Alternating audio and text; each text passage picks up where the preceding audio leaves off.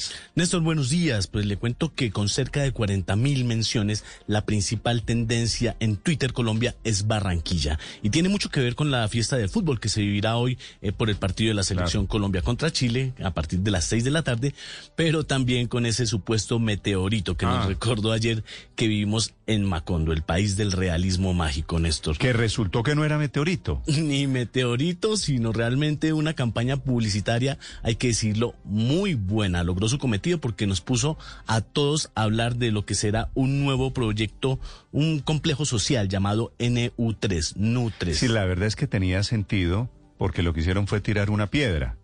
Y entonces después el, el sentido de la campaña publicitaria es, esta es la primera piedra de las viviendas que vamos a construir aquí. Sí, señor, y dio para todo, porque esa piedrita, esa piedra que dejaron allí, No, esa piedrota. esa piedrota, realmente tiraron la piedra, se escondieron y mire, imágenes folclóricas, un Superman encima del meteoro, una autodesignada guardiana del meteorito, la gente que llegó en romería, había unas inscripciones en, en la piedra, empezaron a sacar números para el chance, dio para todo esto y realmente cumplieron su cometido. Muy bien, gracias Juan Manuel. 5 de la mañana, 35 minutos. La verdad, medio penoso, es cierto, medio macondiano. Usted puede verlo por el lado divertido. Tiraron un anzuelo y la gente allá terminó en romería, gritaban y decía que cayó un meteorito.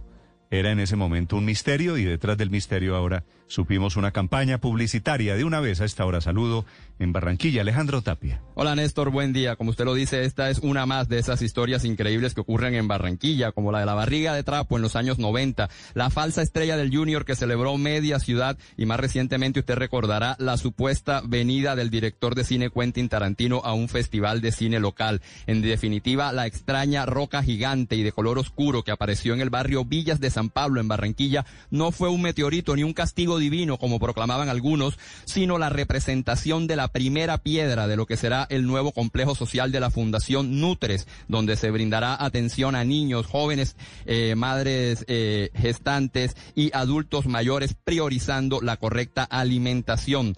Eh, el propósito de la campaña publicitaria estuvo prácticamente alcanzado, ya que era poner los reflectores sobre esta dramática situación social que se vive en este sector marginado de donde la conmoción se apoderó ayer de sus habitantes ante la caída de la supuesta piedra del cielo. Escuchemos. Eso debe ser de Superman, hay que llamarlo. Si alguno tiene el Facebook, el Instagram de Superman, díganle que aquí está una vaina de él, ve.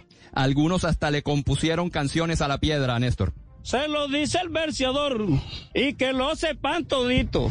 Hoy la gente está asustada y que lo sepan todito. En el barrio de Villa San Pablo y que cayó un meteorito. En el barrio de Villa San Pablo es que cayó un meteorito. Pero como yo gustó. En el lugar fue tal la aglomeración de gente que la policía debió hacer presencia y hasta sobrevolar la zona con su helicóptero. En el supuesto meteorito algunos apreciaron, apreciaron varios números inscritos, como el 3030, que antes del mediodía fue bloqueado en las loterías y casas de chance de la ciudad por la cantidad de gente que apostó por él para ganar dinero al azar. En realidad, eh, esto, estos símbolos fueron pintados sobre la roca simbolizando los garabatos y números hechos por los niños. Pero contemos un poco de cómo fue la situación. La piedra fue puesta allí en horas de la noche del martes con maquinaria pesada por parte de la Fundación Nutres que ya cuenta con un centro similar de atención a niños y familias vulnerables acá en Barranquilla en el sector de la Cangrejera y la misión es construir otro más para 25 mil personas de este sector